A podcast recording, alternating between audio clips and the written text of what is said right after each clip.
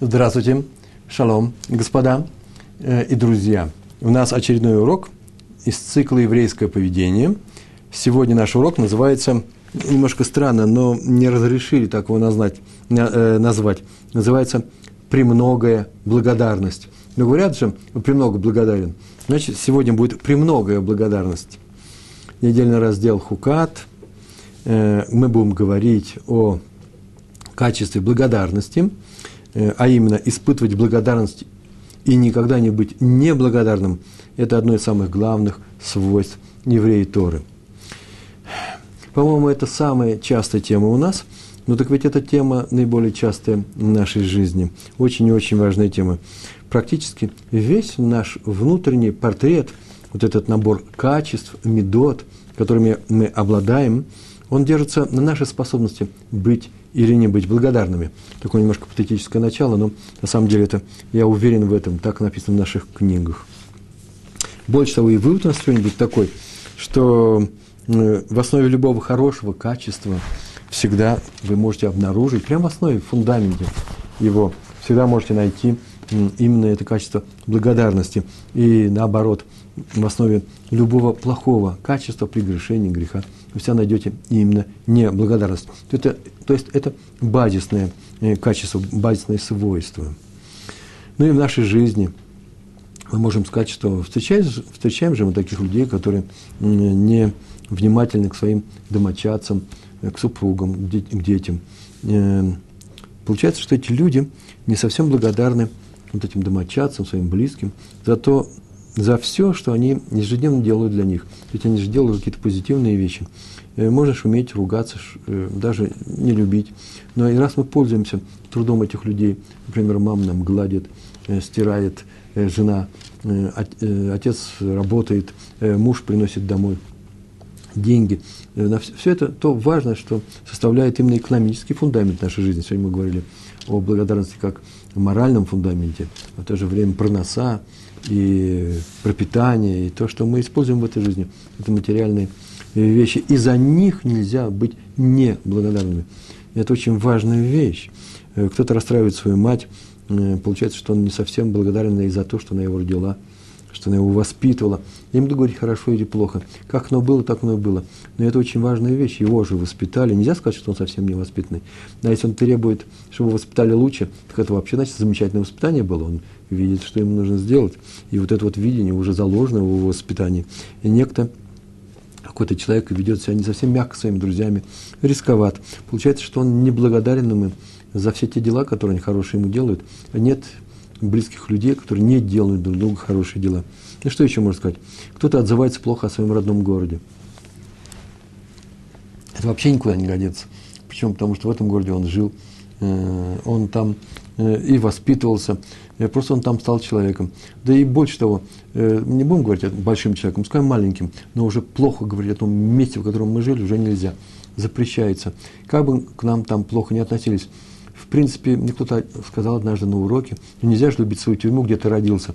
Да, может быть, ее не надо любить, но не быть благодарным за то, что там родился, это тоже нельзя. Тем более сейчас приезжают люди в страны и тоже находят критику для этих стран, а ведь эти страны им помогают. Я не говорю о своем отношении к, немецкому народу или к американскому народу, есть такой обобщающий термин, да, американский народ, который работает, зарабатывает, а теперь встречает Э, новых людей, которые здесь не работали, э, здесь не вложили своего труда ни во что, и не быть благодарными им за это, э, благодарны им за это совершенно невозможно. Приезжают в Израиль, ругают его, а ведь Израиль хорошая страна, плохая страна. Я говорю прям настоящее государственное образование. Это страна, которая приняла на себя законы помогать людям, которые сюда приехали, и быть неблагодарными – это просто одно из самых вопиющих отрицательных качеств. Ну и так далее. Я не буду перечислять э, все эти вещи. Есть люди, которые не любят других людей, вообще все человечество, такие мизантропы, человекофобы, я бы сказал – вот они того не понимают, что их просто сделали другие люди, хорошие они или плохие. И поэтому нужно замечать, что такое благодарность? Замечать у людей хорошее, в знак благодарности за то, что они тебе сделали. Почему? Потому что все люди сделаны по черному и по белому, есть еще Все качества. И замечать только плохие качества совершенно невозможно. Замечает их только кто? Кто приходит с критикой, и кто приходит с руганью, кто приходит с обличением. Только тот, кто не благодарен. Как видите, вообще-то тема важная, поэтому вот я, наверное, уже пятый раз говорю на эту тему, мы с вами разговариваем на эту тему. Отсюда, между прочим, не следует, что нужно, что, что такое благодарным, совсем на свете э, соглашаться, э, э, никогда ничего нельзя критиковать, э, нельзя выступать социальным протестом, неважно, где в России или в Израиле, э, и в своей биографии не надо мол, добиваться ничего лучшего, почему? Потому что получается, что ты добиваешься через критику того, чем ты владеешь. Да нет, надо иногда бороться. Но самое главное, нужно в своем сердце нести благодарность ко всему, что тебе помогло сделать тебе хорошего, сделать тебе здорово, что, все, что тебе служило. Так что тема важная, такое маленькое вступление затянулось. И вот на эту тему я сейчас буду говорить, э, мы с вами будем говорить, и я приведу несколько примеров. Ну, первый пример, он теоретический. Сначала у нас идет теория. Написано про евреев, которые в очередной раз возроптали на Муше. Написано в книге Бамидбар, 21 стих, 5, 25, 21 глава, 5 стих. Вот это вот есть базисный, что сегодня второй, третий раз говорю слово базисный, э, тот стих, на который мы опираемся э, в недельном разделе Хукат, э, говоря о благодарности. Там так написано. Так сказали евреи, они возроптали на Муше, другого слова я не вижу, подняли такой бунт. Вынавшену каца балехам а клокель. Э, нашей душе уже надоело, омерзел хлеб, который мы здесь едим, он плохой. Так они сказали о мане. На самом деле, вот выпадает мана, они хотят большего, они хотят лучшего. И мудрецы сказали, в Медраше написано, э, сказал Моше евреям, вы неблагодарны. Так написано в стихе что вы э, неблагодарны. Вот эту, эту фразу имеется в виду. И Раши объяснил, ссылаясь на этот мидраж, что почему неблагодарны. Потому что ман, как еда, был настолько легким для питания, необычайно легким. Он впитывался всеми органами, причем полностью, стопроцентно, так что ничего вообще из организма, никакие шлаки не выходили.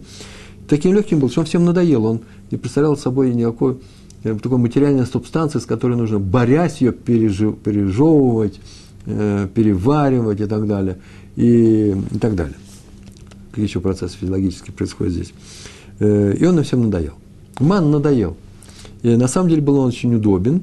Его, хотя потому, что вот я вот избегаю, но нужно так придется сказать, не надо было выходить из лагеря для того, чтобы справить нужду. Не было нужды как таковой. В то же, в то же время они получили законы евреи того поколения, такой закон, что всю нужду, ну, такую серьезную нужду, нельзя справлять в лагере, надо выходить из него, чтобы лагерь был чистым э, не только в, э, в смысле ритуальном, но и физически. Э, и выходить надо было далеко, как написано в Медрашах, на три парсы. Это примерно три километра. Ну, и, и там тоже работа была непростая, у каждого должна была лопатка такая была саперная. Все написано в Торе об этом. Надо было все это закапывать, чтобы не превратить э, окрестности своего лагеря в, э, в экологическом смысле, в, в невыносимые какие-то вещи. Так вот, Э, и они были этого лишены этих трудностей, и в, силу, э, и в силу этого должны были быть благодарны Всевышнему за то, что он дал им ман. А они были неблагодарны. И сказано дальше, прямо тут же, в 21, это в 20, 21 глава, 5 стих, а в 6 стихе написано, так они сказали, нам надоел этот хлеб, хлеб, плохой хлеб, это был чудо-хлеб, самый лучший из всех видов питания, которые когда-нибудь были на причем в готовом виде на земле, в готовом виде получали его, не надо было делать. Редкий случай. И уже в следующем стихе, было написано, стихе уже написано, и наслал Всевышний змей на людей, и жалили змеи народ. То есть и многие умирали. Почему? Потому что они были, были неблагодарны. И об этом написал Раша. Вот пришел змей, для которого любая, любая еда обладает одним вкусом. Так сказано тоже в Мидрашах. Почему? Потому что написано – Э, в, про змею, как проклял Всевышнего э, змея, который соблазнил Хаву, соблазнил сделать нехорошее дело, нарушить э, запрет Всевышнего, то было, были высказаны ряд проклятий, в частности, в змее это было сказано, что всю свою жизнь будешь кушать, питаться землей, афар. В каком смысле питаться землей? Мы знаем, что змеи питаются не землей, а кушают лягушек и все прочее, они много едят, землю как раз и не едят. Нет, в том смысле, что чтобы теперь они ели, чтобы они теперь не ели, все это будет обладать одним вкусом всегда. Э, вкус земли, то есть без, полная бескусица. Вот это было их наказание, наказание змеи, всего ее потомства, его потомства змей. И так вот, пришел змей, для которого любая еда обладает каким одним, одним вкусом, вкусом земли, и наказал, начал жалиться, наказал за неблагодарность тех, кто ел ман, который обладал всеми вкусами еды. Каждый человек, который ел ман, он мог себе представить, что он сейчас кушает, и это было прям не просто ощущение там где-то в мозгу, это правда на самом деле на уровне э, восприятия э, вкусового, именно то, что он хотел. Раби Лезер Ман Шах. Э, это вот его пример. Нет, тоже идет и относится к теории. Он пишет в своей книге, известной книге, о величии этого качества, испытывать благодарность по отношению к другим людям за их хорошие дела, которые они тебе сделали. И пишет, откуда все это взялось. Всевышний приказал Моше э, в книге Бамидбар, 31 глава, теперь уже второй стих, то есть на 10 больше, э, там был 21 глава, там так написано, «Взыщи местью, местью отомсти» на каком накам, да, э, месть отомсти за евреев, с кого взыщи вместе с Медьян, жителей государства Медьян, после чего присоединишься к своему народу, то есть умрешь. Так там написано. Получается, что Маша, в принципе, мог не торопиться, не, не сказано было моментально иди воюй с медианами, э, а после чего умрешь. Поэтому он мог не торопиться, и чтобы он прожил дольше, но он ни на одну секунду не задержался, и бы никак не воспринимал э, свое «я», самого себя отдельно от желания Всевышнего. Раз Всевышний сказал, значит, так мы и сделаем, и поспешил исполнить этот приказ. Послал на войну против медиан других евреев, они воевали. Э, а почему он послал других евреев, а не пошел сам в... И так сказано, ты отомсти, да, ты сделай, произведи эту месть э, над народом медиан. Почему он это лично не сделал? Потому что он испытывал к медианам чувство благодарности ибо прожил среди них много времени, и неплохо прожил, после того, как он убежал из Египта. Несмотря даже на такие медрашим, которые говорят, сначала он был в государстве э, Куш, где-то в Эфиопии, потом уже 80 лет пришел э, э, к медианам, там нашел себе жену, нашел дом, в приют, в доме Ятро, его там устроили, он там жил. Тяжело жил, наверное, пастухом был не случайно, не просто так, из любви к природе. Но он был благодарен медианам за это, и поэтому не мог сам лично участвовать э, в этом деле, э, бороться с ними. И все это было понято, принято, и Всевышний его за это не наказал, потому что он явно же не ослушался, не он пошел, а послал других. Так вот, с одной стороны, он не мог поспешить, как мы сейчас только сказали. Почему? Потому что поступал всегда только ради Всевышнего. А с другой стороны, не мог исполнить приказ лично. Поэтому, поэтому поторопился послать войско. Это Рав Шах пишет о чувстве благодарности, э, которому нас учит э, Муше Рабейну, наш учитель. Рав Деслер. А теперь идут истории. Первый рассказ э, в книге Мехтав Мильяу, третья часть. Вот этот рассказ там написан. Не рассказ, а маленький такой отрывок, в котором он привел письмо, которое он писал на самом деле своему ученику, одному из своих любимых учеников. Вот так написал они переписывались, и он, и он написал, в твоем последнем письме не, не нашел ни одного слова благодарности. Знаешь, что мне не нужна твоя благодарность за какие-то дела, которые я сделал тебе, но, но она, эта благодарность, нужна тебе. Почему? Потому что тот, кто не благодарен людям, и мы это проходили, э, есть такой иньян, есть такое, э, такое изучение, такая тема, которая называется «Кто берет и кто дает?» Нутель ванутен – и если мы возьмем книги, там обязательно написано, что тот, кто берет старается взять больше, чем он дает, старается не давать, э, тот руководим, в частности, несколькими отрицательными качествами, в частности, неблагодарностью. Почему? Потому что зачем же давать, если э, человек не испытывает благодарности этим людям? По, закону я не обязан им давать, лохаяв не обязан, э, а поэтому поэтому и не буду давать. Вообще, весь мусар, который мы с вами проходим, мусар – это еврейская этика, еврейская мораль, основа еврейского поведения, они основаны ведь э, не на законах. Э, закон полагает некоторые, некоторые наши обязательства по отношению к другим людям. Например, если, произошло, если ты взял деньги, ты обязан ему вернуть долг и так далее.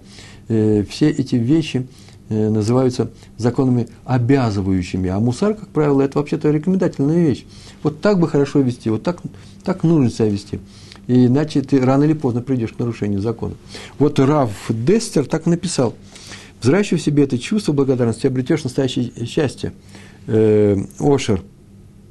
То есть, без благодарности человек не может стать счастливым. Мы видим из этого текста. То есть, быть довольным жизнью. Что такое счастливый? Быть довольным жизнью. Когда люди э, довольны э, Э, довольны друг другом, а значит и Всевышним. Поэтому еврей Тора обязан взращивать в себе это чувство. Так он сказал.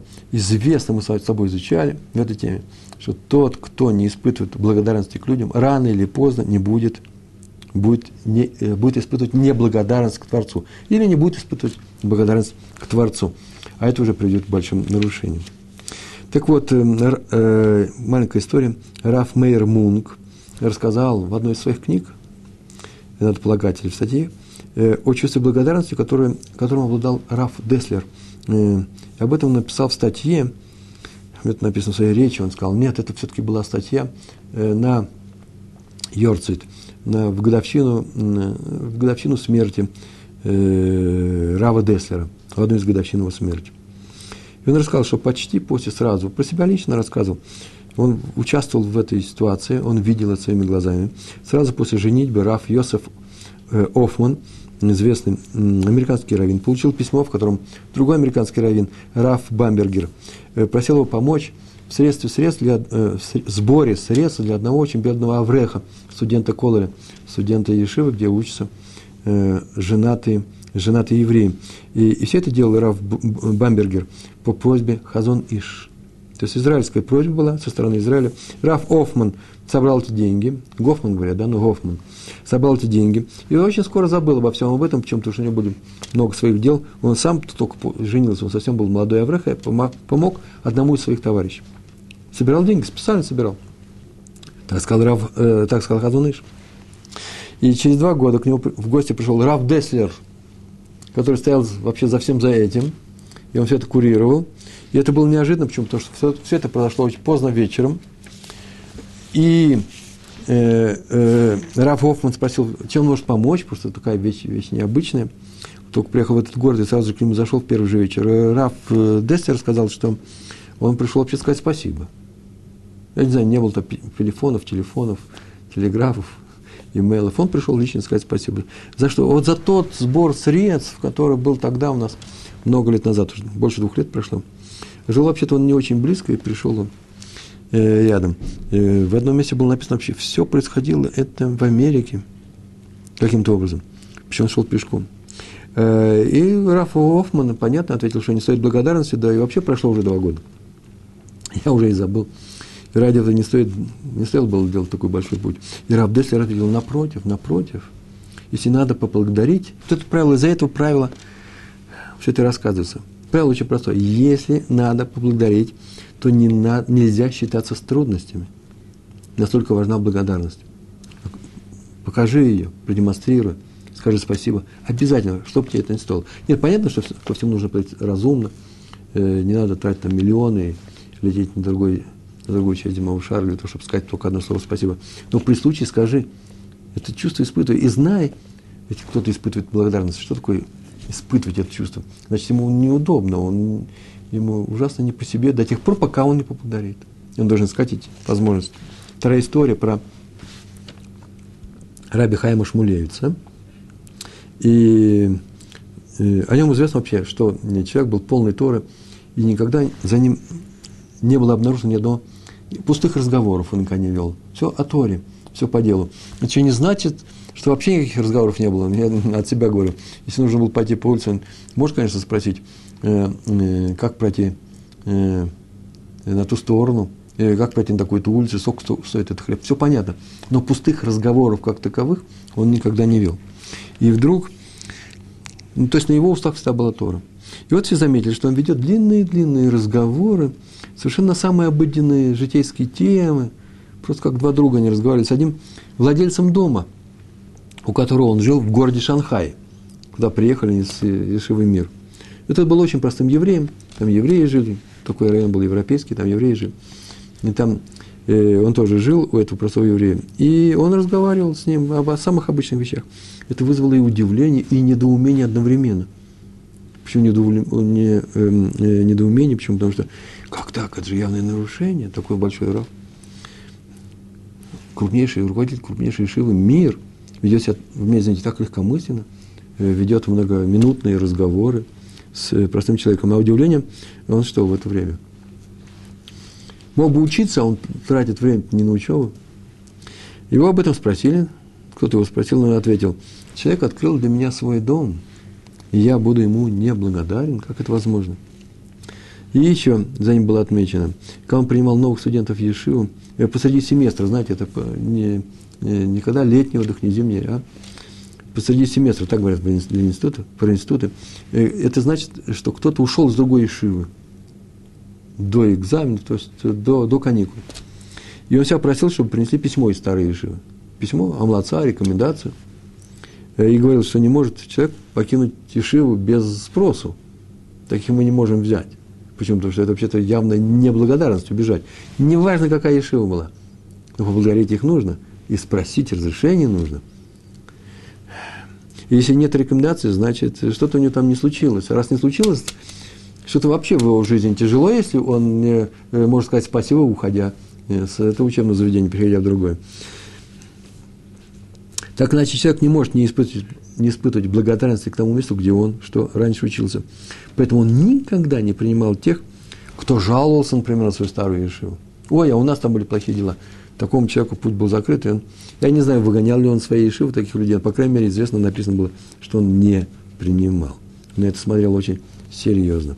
Еще история третья, Раф Цатка – Пришел однажды в пятницу к своему зятю, это было у нас здесь в Иерусалиме, мы находимся сейчас, это студия в Иерусалиме, Ульпан Иерусалиме, пришел своему зятю и сказал, чтобы он его просто помочь ему пойти, э, поехать на машине э, к одному человеку, сделать бикурхолим. Тот был в больнице человек, и там серьезно было обследование, вот сегодня он дома, и поэтому э, сегодня ночью его привезли, и поэтому сейчас он должен его Э, навестить. Все это происходит в пятницу, вообще времени у нас остается немного, и вызвали такси, они поехали, и в дороге зять спросил, а чем интересен этот портной, портной был, чем он интересен, что крупнейший в Израиле раввин сейчас самое такое свое драгоценное время, да еще и в пятницу перед субботой тратить на эту поездку. И Раф ему сказал, что э, тот человек прошел очень тяжелое э, обследование и нуждается в поддержке, сейчас мы его будем поддерживать. А чем он прославился? Как прославился? Он вообще-то шьет костюмы. Пошел костюмы почти всем мудрецам Иерусалима. Это он шьет. И вся это дело на совесть, высшее качество лучше, очень красиво, дешево и добиваясь случаев качества, и самое главное, что всегда был приветлив, сейчас приветлив со всеми заказчиками, и не испытывать к нему чувство благодарности, это вообще преступление. И поэтому он едет к нему, э, как только он вернулся из больницы. Сказать ему спасибо за все и поддержать его в его болезни, в преодолении этой болезни. Написано, что как только евреи вышли в пусты, э, евреи в пустыне э, выступили против Всевышнего и Моше, есть такой момент, там, когда они сказали, да есть и Всевышний в нашей среде – чем вы усомнились они, то сразу же написано, и пришел Амалек. Пришел Амалек.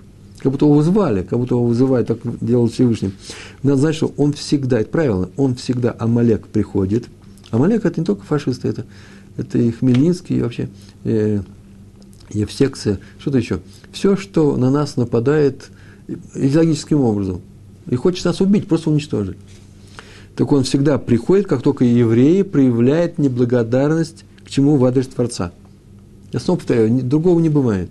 Именно неблагодарность. Как только они говорят, есть и Всевышний в нашей среде, это несмотря на то, что он нам сделал. Мы поем песню, песню Даейну, да, в Седр Песах. Нам было бы достаточно, если бы он нас освободил из Египта. Нам было бы достаточно, если бы он нам что, перевел через море. А у нас еще и дальше, и так далее. Там очень много этих стихов. Нам было бы достаточно, мы его благодарили бы уже за одно это, а он нам делает больше и больше незаслуженно, не, э, незаслуженно с нашей стороны. Вот это нормальное отношение к Всевышнему, благодарность. Как только мы говорим, есть и Всевышний у нас, с нами ли он, тут же моментально приходит Амалек. Написано в Талмуде, в Брахот, посмотрите, трактат Брахот, 62, 62 лист, вторая страница. Там написано про случай в пещере, где сел Давид. Эта история, э, история описана в Шмуэле, в первой книге Шмуэля – сидел Давид в этой э, пещере, прятался от Шауля, а Шауль его искал со своей со своей, со своей дружиной. И там так написано, 24 глава, 4 стих, там так написано, «И отрезал Давид край одежды Шауля потихоньку». Ему сказали, слушай, такой случай есть, он сейчас тебя не видит, он пришел справить нужду, а, сейчас ты возьмешь его в темноте и убьешь, и делу конец. И он отрезал только край одежды, чтобы потом показать. Я не знаю, неважно, почему он это сделал, но потом он очень переживал, что он сделал такую вещь, э, долго переживал всю жизнь. И об этом написано в Талмуде. Вообще-то отрезать край одежды, некоторые говорят, цицит, вообще нарушение. Э, край одежды, хотя что значит нарушение, где написано не отрезать цицит другому человеку? Некрасиво, очень нехорошо. Вообще это было оскорблением в адрес царя. Ни больше, ни меньше. Так или иначе он сделал шубу, пожалел об этом, и тем не менее с ним случилось нечто.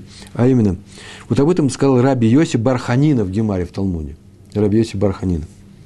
Любой, кто поносит другого, делает ему плохо при помощи одежды, его ждет конец, когда одежда ему уже не будет помогать.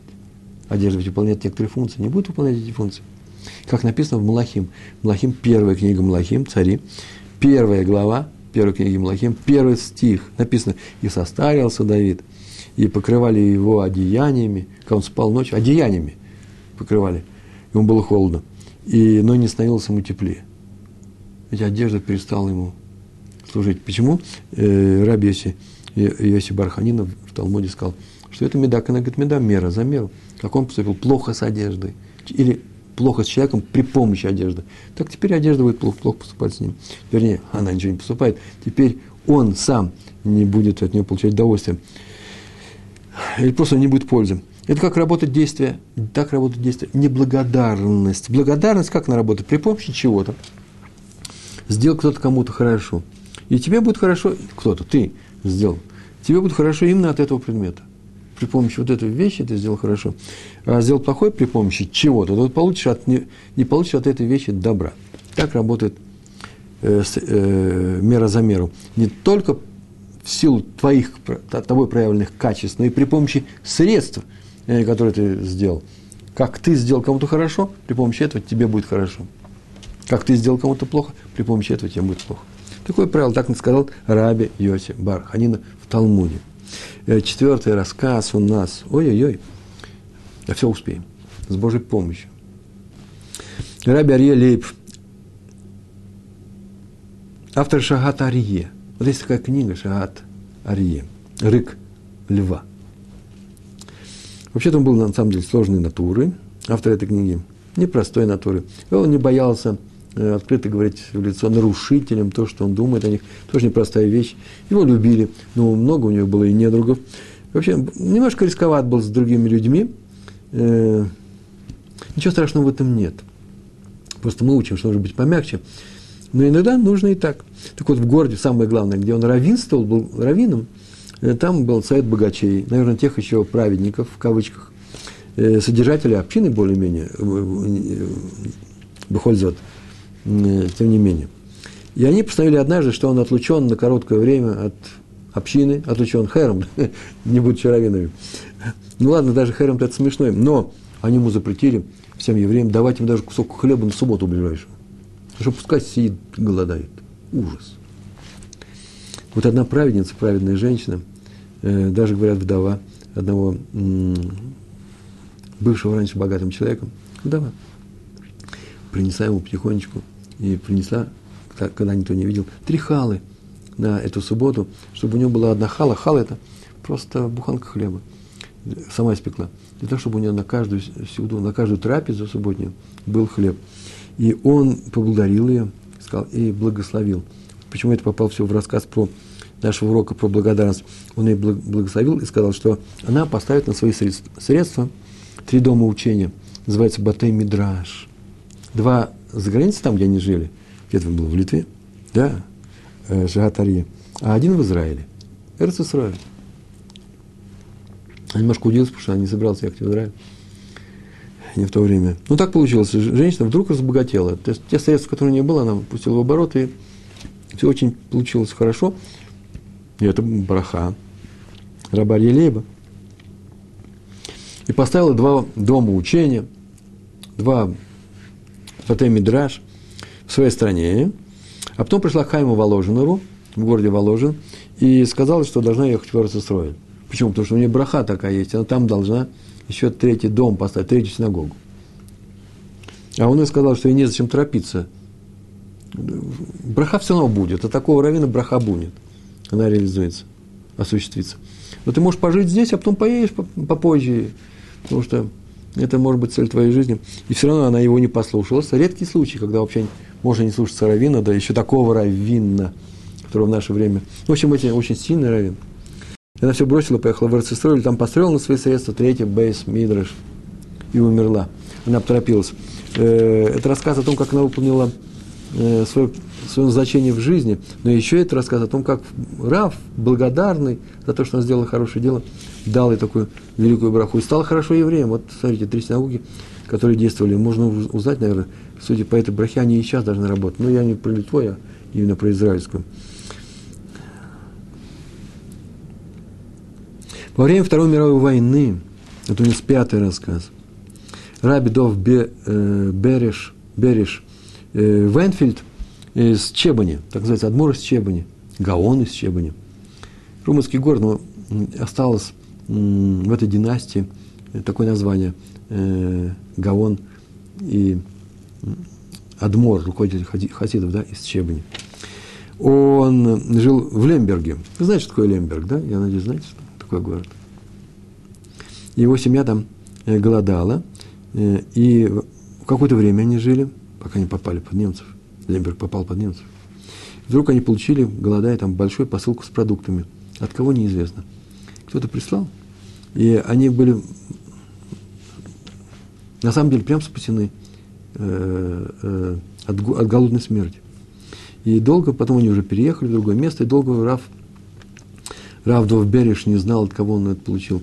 И очень мучился от этого. Переехал в Лондон, всех расспрашивал. Почему очень многие люди из Восточной Европы, из тех мест, переехали в Лондон во время войны, перед самым началом войны. Да нет, уже во время войны. Мировая война шла, еще не началась на территории России. Так э, много там беженцев было, он всех спрашивал, расспрашивал, всех, кто узнал. И через только шесть лет, через шесть лет, уже война закончилась, он узнал имя того человека, тут же написал ему благодар... письмо благодарности, да? Э, ну вот и все, весь рассказ написал ему письмо. А какой вывод? И мы должны предпринимать все попытки, все возможные способы для того, чтобы узнать, э, кто помог нам в трудную минуту, кто на самом деле помог. Они говорят, ну, человек раскрылся сам, ну, как я могу узнать, где он, кто он, каким образом он нам помог, зачем, почему. Нужно стараться узнать. Э, для этого это испытание. Э, нам не, не сообщили. Небеса нам не дали такой возможности сразу узнать. Для того, чтобы мы что сделали?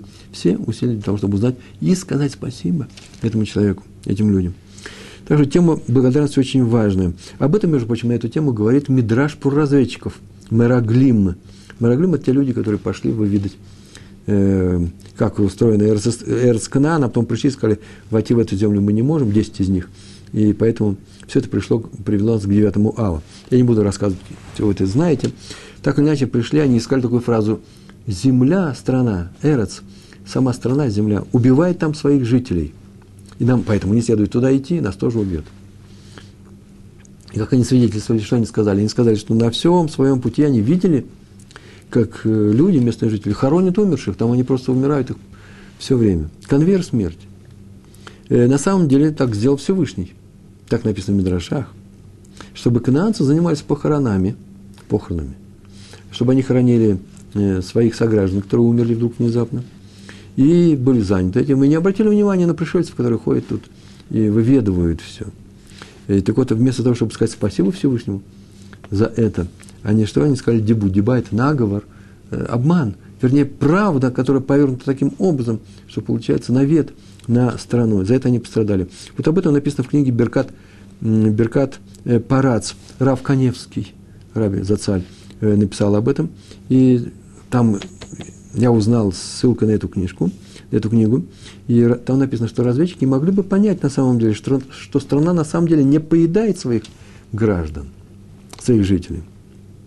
Ибо если бы на самом деле они поедали своих, если бы она поедала своих жителей, то они, люди очень быстро бы к этому привыкли и не торопились бы хоронить умерших. Но тут их, они все время умирают, пока все не умрут.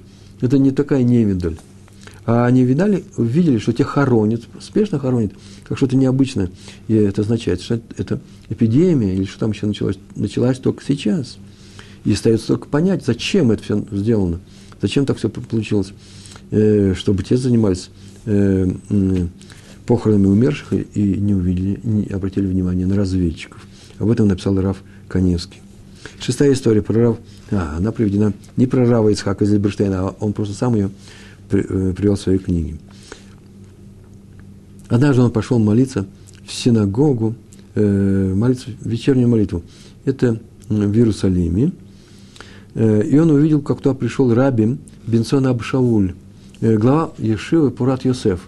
Значит, это недалеко от Механа Иуда. Да? Пурат Йосеф. Это не важно, это Геула. Геула, правильно? Ария.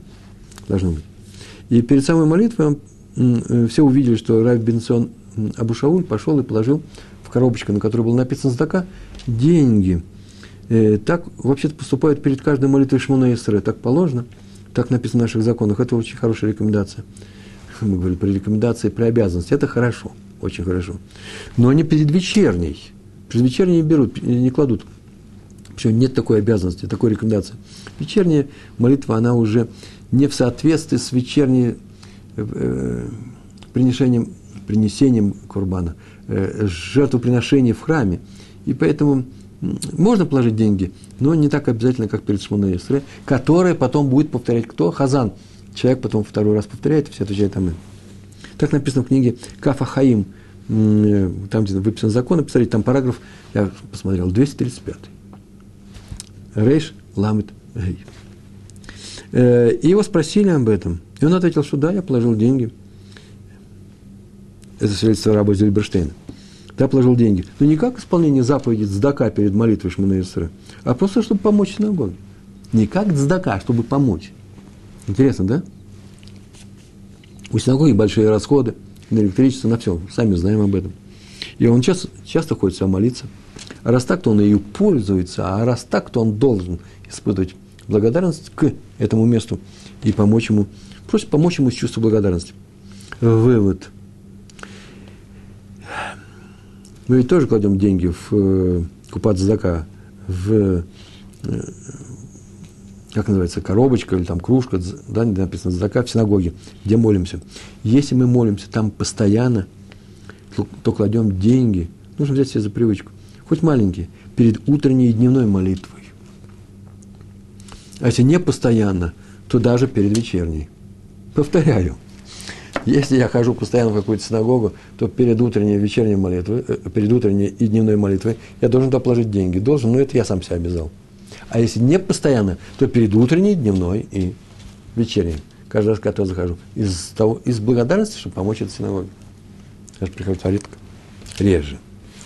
О необходимости благодарности написал в своей книге э, Хида, Хида Акадош.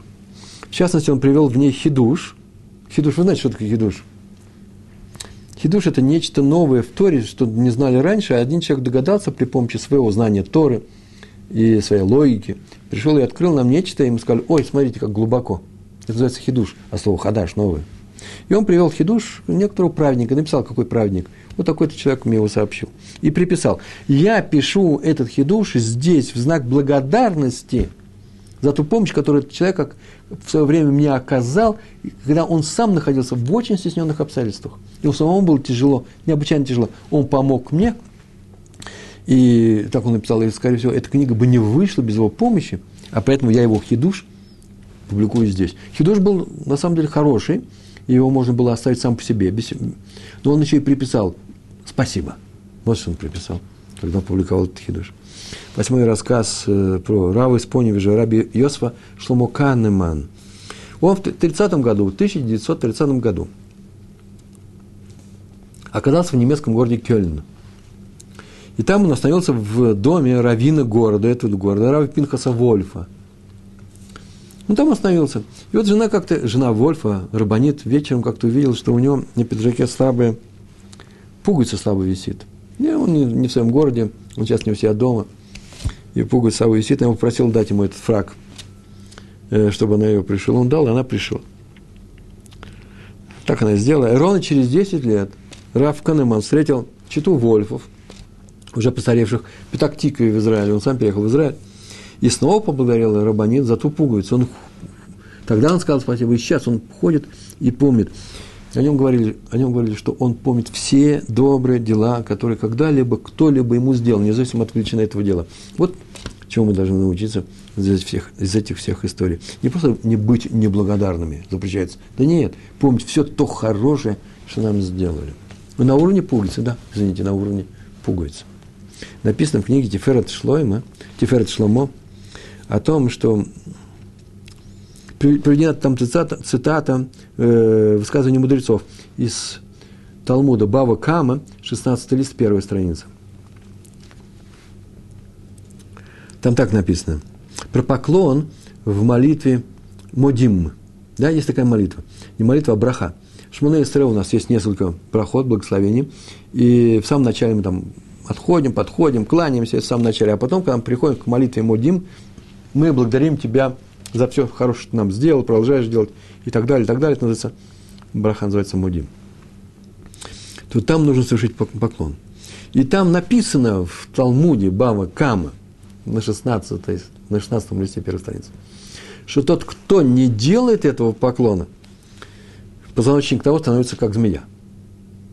Вот такое непростое выражение. Дело в том, что мы сам поклон-то делаем как змея. Мы опускаемся – а потом поднимаемся, но поднимаемся волной. Сначала поднимается корпус тела, а потом только в последнюю, последнюю очередь поднимается верхняя часть тела, плечи и голова.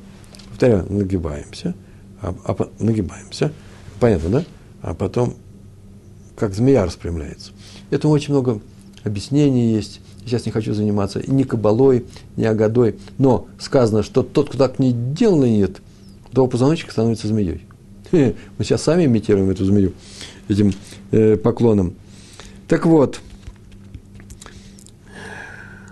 что это означает? Позвоночник становится змеей.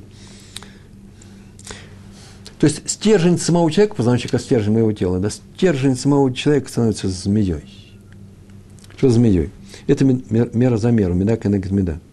Если человек не кланяется в мудин, то он не, показывает, что он не благодарен Всевышнему – это означает, что он считает, так он объявляет вслух, громко, видно, всем своим телом, что он считает, что благо, Всевышнему не, нужно, не, не, не следует благодарность от него. Он считает, например, что он его недостаточно хорошо питает, снабжает всем необходимым, он э, пропитанием снабжает, он ему не додает. Вот что, что, что это означает. Я не благодарен перед Всевышним, не дай Бог. И наказание у него будет, его существ, сущность становится змеей. Да нет, Наказание его, как у змеи, о которой мы говорили, которая совратила Хаву.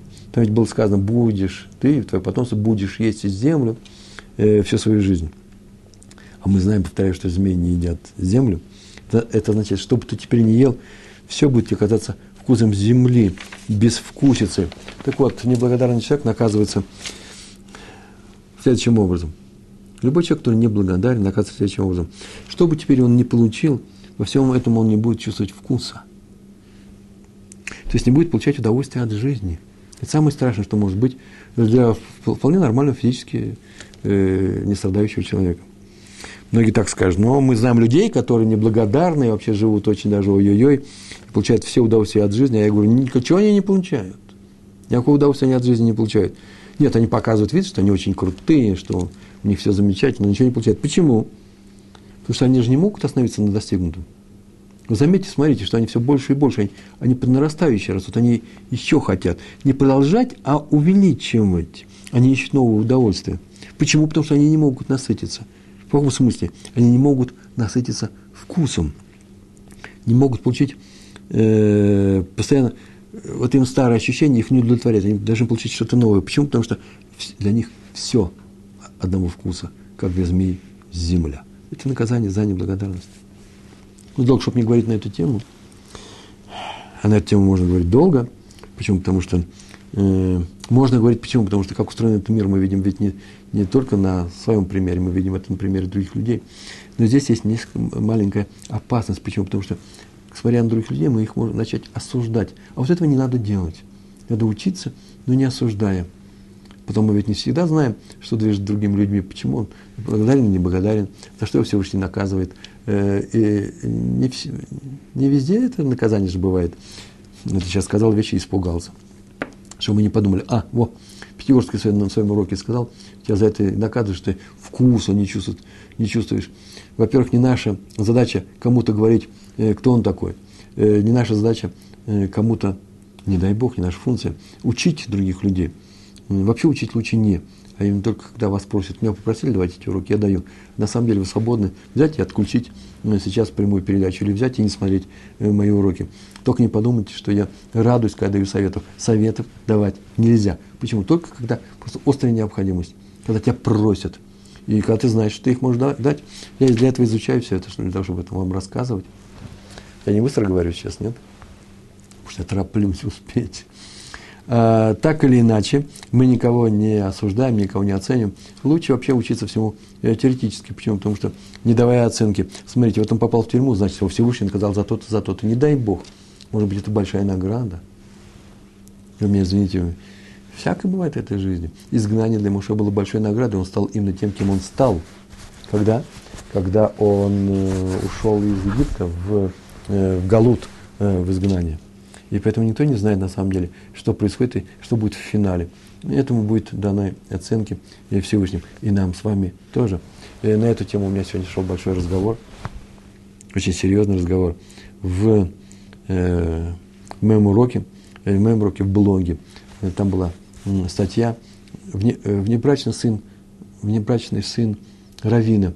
И там э, начали говорить, по-моему, в этом или предыдущем уроке, Э, в блоге, э, в предыдущей статье, на тему совета. Можно давать совет другим людям или не давать? Ни в коем случае.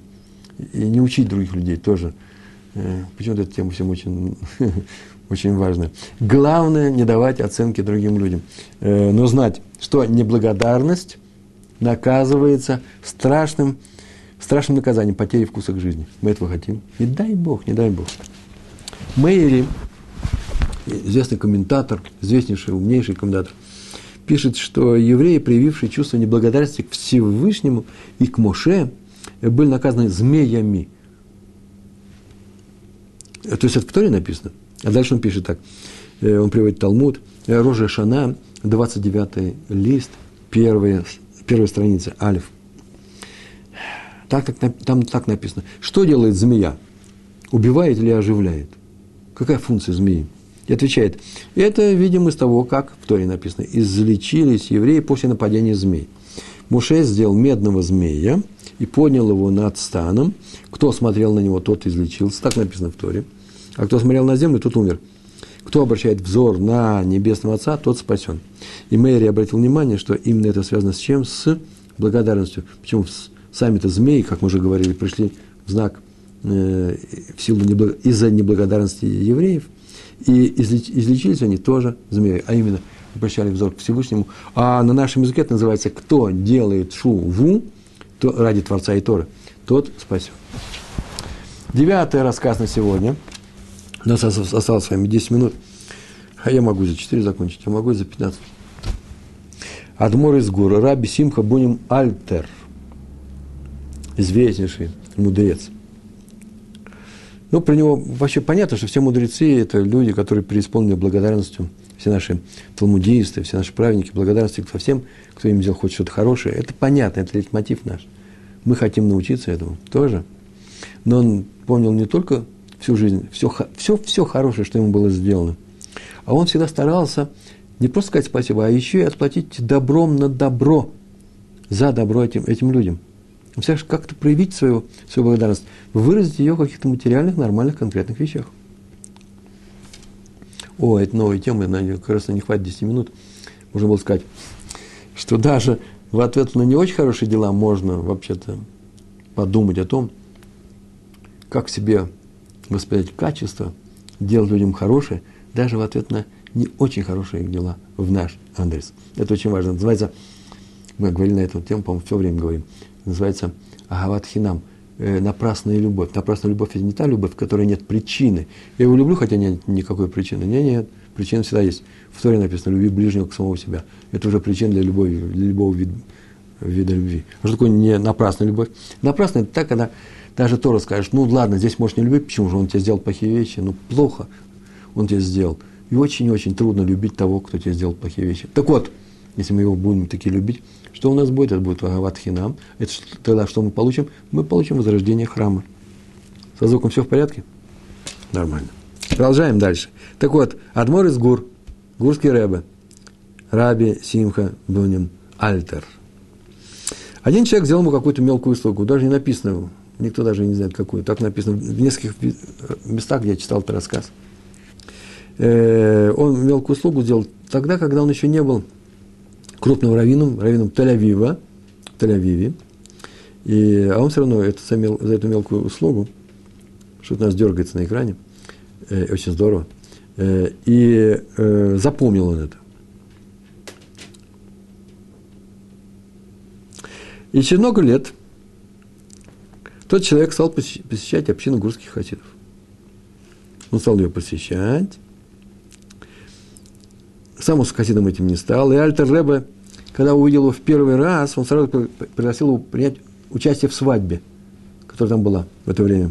И дал ему роль, э, Шошвин называется, ну, почетные гости. Это очень почетные гости на свадьбе. А когда он посещал уже хасидские трапезы, то посылал ему со своего, со своего стола, посылал ему, там, где он сидел, шираем. Вы знаете, что такое шираем, да? Это э, часть еды, кусочки еды, которые со стола Рэбе – адмором мест, э, местного хозяйского двора. Это очень, они считали, просто кадош считался. И сейчас считается. Это очень важно. Вещи, он их посылал, все это видели. Почему? Потому что он сделал ему как, какую-то услугу в свое время, когда он был еще неизвестным раввином. И больше того, однажды он его встретил на улице в, при входе в Месада, как называется, закусочный ресторан, но не ресторан, а там, где люди едят, кафе – кошерные, конечно же. И тут же увел его все домой, сказал, что э, там он и поест. Почему? Видно, что у него сейчас он хочет кушать, у него как раз есть обед, и это будет дешевле и душевней, так он сказал. У меня будет и дешевле, и душевней. Переводим на русский язык. Десятая история Раби Симха, только из-за того, что тот ему сделал хорошую вещь. Раби Симха Зисел Бройда, глава Ишева Хеврон. Последний год своей жизни он был уже очень слаб, и однажды он попросил своего, одного из своих учеников, Авреха, чтобы он помог ему Э, проводил его, нужно пойти на бармицу одного юноши, мальчика, который живет вот прямо в этом районе. Э, вернее, даже на кидуш, который устроила его семья, это был в субботу, в, э, в день бармицы, мальчика вызвали к Торе, они устраивали кидуш дома. И Аврех начал его отговаривать, Рав был очень слаб, очень слаб, очень старый. И тут нужно было подниматься на третий этаж в этом доме.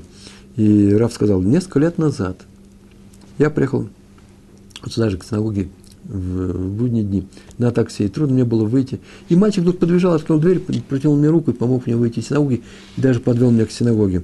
Такое дело он сделал. Он один это увидел, это сделал, и теперь что, я могу к нему не пойти на бармицу?